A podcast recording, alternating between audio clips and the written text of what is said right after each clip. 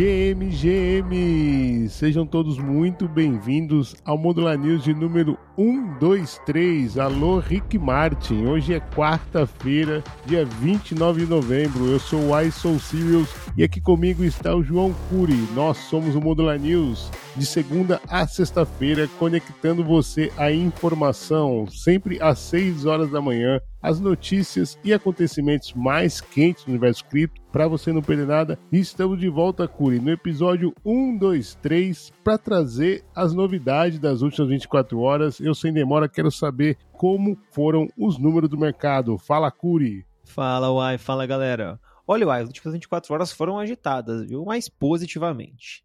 Nas últimas 24 horas a gente viu o Bitcoin subindo aí quase 2%, hoje encostando na casa dos 38 mil dólares e o Ether também subindo 1% nas últimas 24 horas, ainda na casa ali dos 2 mil dólares. O índice de medo de ganância, uai, ainda se mantém alto na casa dos 69. Então a galera tá gananciosa, mas não tá tanto gananciosa como a gente vem trazendo nas últimas semanas. E além disso também, uai, os produtos negociados em bolsa de Bitcoin registraram aí mais de 300 milhões de dólares em entradas somente na última semana, trazendo o total acumulado no ano para cerca de 1 bilhão e meio de dólares, segundo a CoinShares. As entradas semanais para todas as criptomoedas totalizaram aí quase 350 milhões de dólares, continuando essa tendência de nove semanas de fluxos líquidos positivos. Os brasileiros, uai, continuam a aportar. O fluxo líquido foi de quase um milhão de dólares. Além de Bitcoin, Ether, Solana, Polkadot e Chainlink também lideraram essas compras dos institucionais. E uai, ontem foi um dia marcante, viu, cara? O primeiro halving do Bitcoin completou 11 anos. Naquela época, um Bitcoin era negociado por cerca de 12 dólares. Olha como épocas como essa dão saudades, uai. Se a gente comparar com a cotação atual, o Bitcoin apresentou uma valorização aí de quase 300 mil por cento nesse período. Olha só que valorização. Além disso, há outra notícia que a gente não pode deixar de trazer aqui para vocês é uma notícia um tanto quanto triste: o falecimento de Charlie Munger, um renovado investidor e vice-presidente da gigante Berkshire Hathaway, uma empresa de ninguém mais, ninguém menos do que Warren Buffett. O próprio Buffett descrevia o Munger como um dos seus braços direitos e amigo mais próximo, uma situação muito, mas muito triste. Uai, uma grande perda para o ecossistema financeiro. É, exatamente, 99 anos, né? E assim, uma pessoa que você vê, mesmo é, por ele não falar tão bem do, Bitcoin, ele está sendo lembrado num podcast cripto, né? Você vê como dado o respeito e a estima que esse rapaz, o Charlie Munger, que agora está lá, tá, partiu dessa para melhor. 99 anos de história, esse daí tem muito, ou tinha, né, muita história para contar. Curi, deixa eu puxar a primeira notícia, ainda continuando lá nos Estados Unidos, que olha, situação continua a se desenrolar lá com a Binance. SEC dos Estados Unidos ainda investiga fraudes ao estilo da FTX que teriam sido cometidas pela Binance US. A Comissão de Valores Mobiliários dos Estados Unidos, a SEC, continua a investigar se a Binance US tinha um famoso backdoor para potencialmente controlar os ativos dos clientes de maneira semelhante à FTX, conforme relatado pelo Wall Street Journal em 27 de novembro. Em junho, a SEC processou a Binance e a Binance US alegando venda de valores mobiliários não registrados e participação em uma conspiração complexa envolvendo fraude. A alegação sugere desvio de ativos de clientes, incluindo envio de dinheiro para uma entidade controlada pelo fundador da Binance, exatamente o CZ. Durante uma audiência em 27 de novembro, os advogados da Binance US afirmaram que a SEC não possui evidências de uso indevido de ativos, solicitando ao juiz considerar encerrar a investigação sob possíveis fraudes pela corretora. Com tudo isso, Curi, o chicote continua a estralar no CZ, que depois de renunciar ao cargo de CEO da corretora Binance, deixou ontem também o seu cargo de presidente do conselho de diretores da corretora norte-americana, a Binance US, e, portanto, não estará mais envolvido na governança da subsidiária, transferindo seus direitos de voto através de um procurador. Curi, aonde essa história vai parar, hein? É, o ICZ saindo 100% mesmo nos Estados Unidos, né, cara? Acho que a preocupação realmente veio, veio com força, ainda mais depois a gente tá vendo essa discussão toda dele poder ou não sair dos Estados Unidos para voltar para sua casa enquanto aguarda o julgamento. Muito complicado, a gente já trouxe aqui no passado também a SEC fechando acordos e ainda assim processando de novo, então situação da Binance está melhor, mas não está livre ainda não, viu, Uai?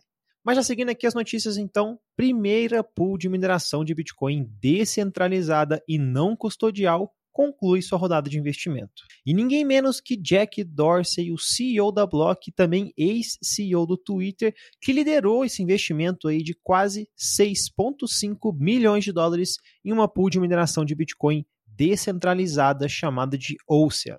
A Momolin Inc., sediada nos Estados Unidos, concluiu com sucesso sua rodada de investimento inicial aí, com grandes nomes por trás, como por exemplo a Accomplice, Barefoot Bitcoin Fund, Monkite, New Layer Capital e o Bitcoin Opportunity Fund, grandes nomes aí no ecossistema do Bitcoin.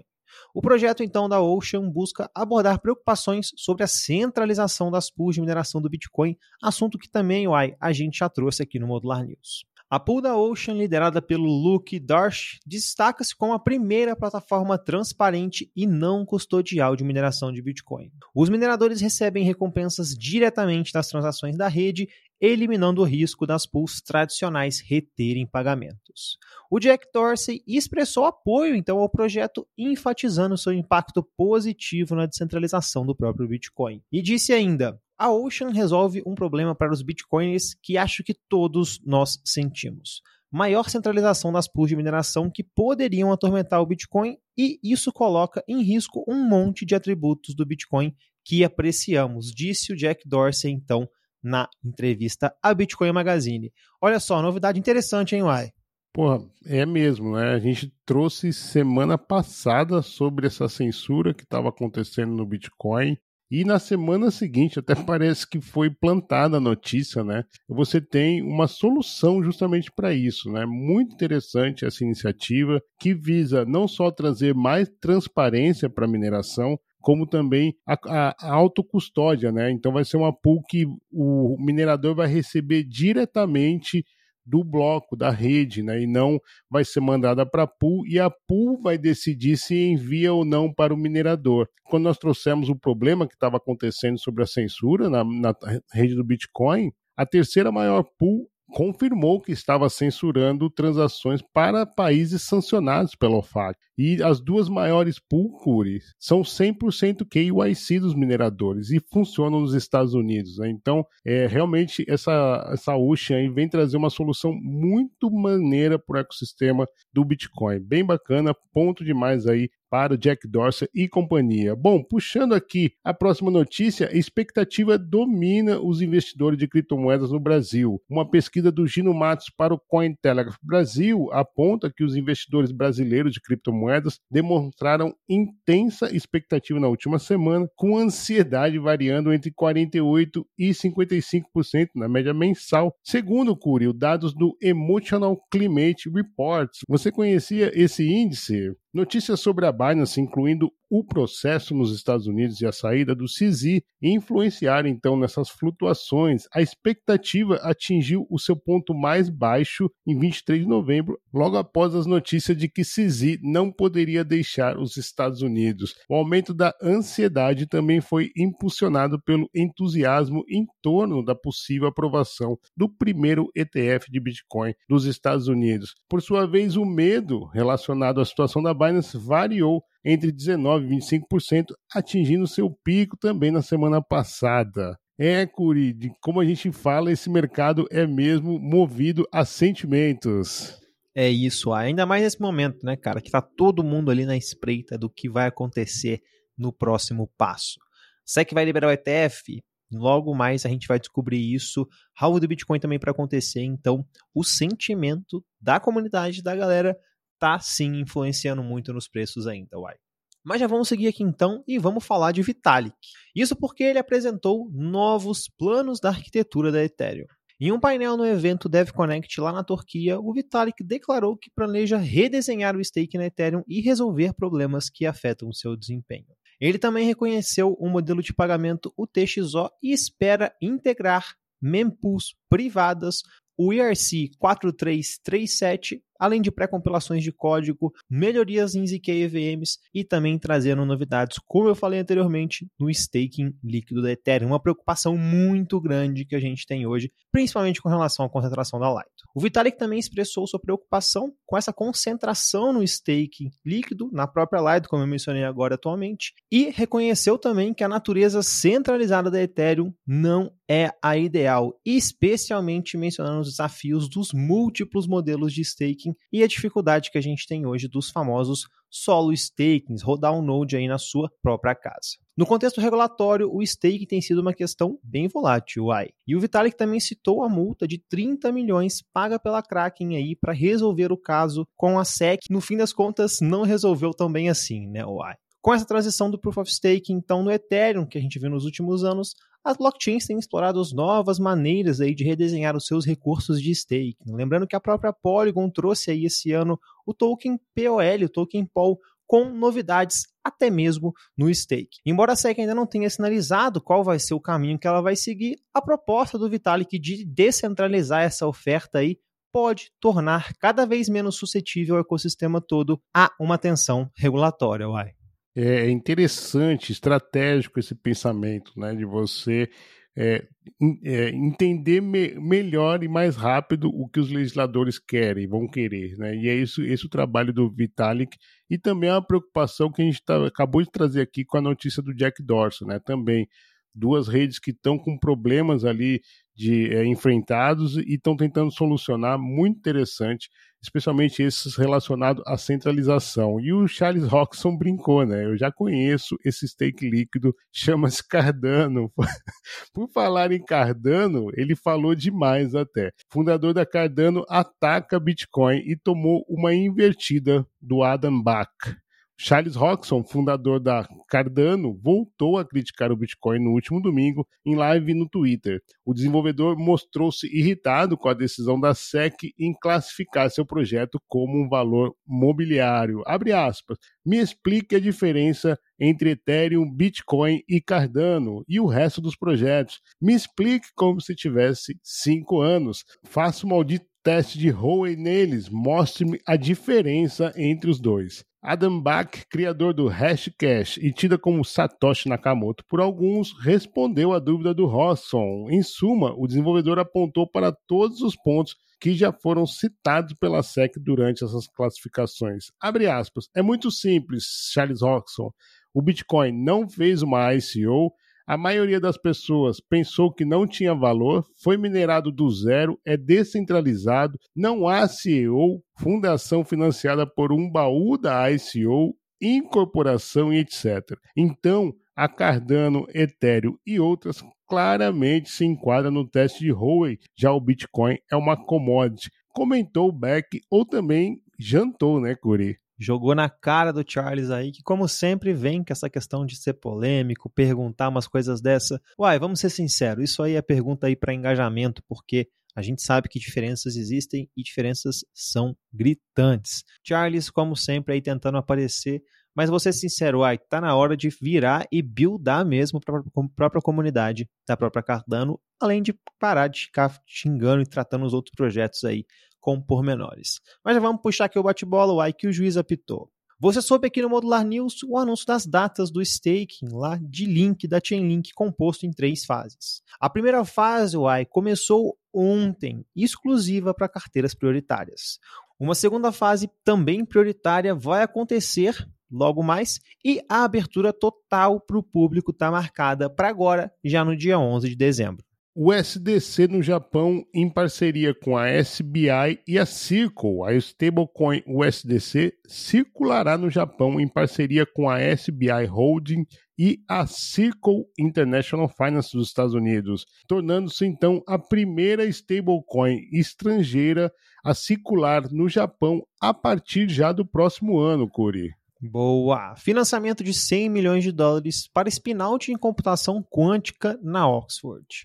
A spin-out de computação quântica da Oxford anunciou uma rodada de financiamento de 100 milhões de dólares, liderada então pela SBI lá do Japão. A empresa também lançará a primeira plataforma de computação quântica pronta para empresas do mundo. Um assunto aí importante, hein, Uai? Dois anúncios na porrada, né? Primeiro stablecoin do Japão e um anúncio de computação quântica aí fazendo 100 milhões de dólares, Cori. Espanha exige declaração de criptoativos em corretoras estrangeiras, cidadãos espanhóis com criptoativos em plataformas estrangeiras devem declarar até 31 de março do ano que vem, segundo as novas leis tributárias para ativos virtuais. É, a gente estava achando que era só no Brasil, hein, Curi? CFTC exige dados da Coinbase em investigação ali da Bybit. O órgão regulatório dos Estados Unidos, CFTC, exigiu dados de usuários ali da Coinbase em uma possível investigação na corretora Bybit. Especula-se que a CFTC esteja preparando uma ação legal contra a corretora ali Bybit com sede lá em Dubai, vai. É, tá puxando o fio, tá saindo tudo. O token do Tornado Cash cai após deslistagem na Binance. O token Torn caiu 57% após a Binance anunciar a exclusão da moeda de sua plataforma de negociação. Boa. Essa aqui você não vai acreditar, Uai. Animoca se torna a maior validadora na blockchain Tom. A Animoca Brands, famosa empresa aí do mundo de NFTs, investiu e vai se tornar então a maior validadora ali na blockchain Tom, visando o desenvolvimento de GameFi dentro da rede. Drex e Pix sem internet vai acontecer de acordo com o presidente do Banco Central. O presidente Roberto Campos Neto anunciou que estão desenvolvendo soluções para permitir que o Drex e o Pix funcionem sem internet, superando então uma das limitações das moedas digitais e visando maior inclusão financeira. É isso. As notícias acabaram por aqui, galera, mas segura aí que a gente tem uns recadinhos muito importantes. O primeiro deles é que ontem a gente teve nossa live Estado da Ethereum, onde a gente destrinchou as novidades que estão acontecendo no ecossistema da Ethereum. A gente falou da nova Layer 2, o famoso Ponzi Blast, discutimos também as últimas do stake na Ethereum, seu roadmap, Layer 2. Trouxemos muita novidade, viu, Ai? Um episódio muito bacana ali, onde a gente trouxe os principais acontecimentos da rede Ethereum, nossos alfas e opiniões também, Uai. É, muita opinião. Os primeiros 30 minutos foi só da Blast, né? Muito interessante. Também trouxeram a questão ali de como houve muita queima, né? O, realmente o Ethereum está deflacionário. Amanhã, às 19 horas, temos nosso último space sobre o futuro do Bitcoin e dessa vez vamos falar sobre ZK, ou prova de zero conhecimento na rede do Bitcoin com os brabos Isaac Honorato e Diego Collen. Imperdível, então, amanhã, 19 horas, lá no nosso perfil no X. É isso, aí um baita de um aprendizado para encerrar esse mês aí com chave de ouro. E Uai, a gente tem que aqui antes de encerrar fazer um agradecimento. Muito obrigado às mais de 200 pessoas que doaram para modular no Bitcoin. Ontem a pool da Arbitrum já se encerrou e a gente conseguiu quase 600 dólares só de doação, Uai. Lembrando que hoje se encerra então a pool geral do Bitcoin da rodada 19 lá na PGN, a Public Goods Network. E fica aqui então o nosso mais sincero obrigado a todos que apoiam diariamente o nosso trabalho, seja contribuindo no Bitcoin, deixando um like, compartilhando o nosso trabalho. A gente fica extremamente animado e feliz de poder estar tá construindo isso tudo e a gente só está aqui hoje por conta de vocês, uai. Com certeza, também quero deixar aqui o meu muito obrigado a cada um de vocês que nos apoiaram e nos apoiam no dia a dia também, compartilhando, interagindo com a gente nas redes sociais. A gente se despede, mas você não precisa se despedir da gente. Acompanhe não só nas nossas redes sociais, mas também no modularcrypto.xyz. Ficamos por aqui, voltamos amanhã no mesmo horário e no mesmo local. Valeu!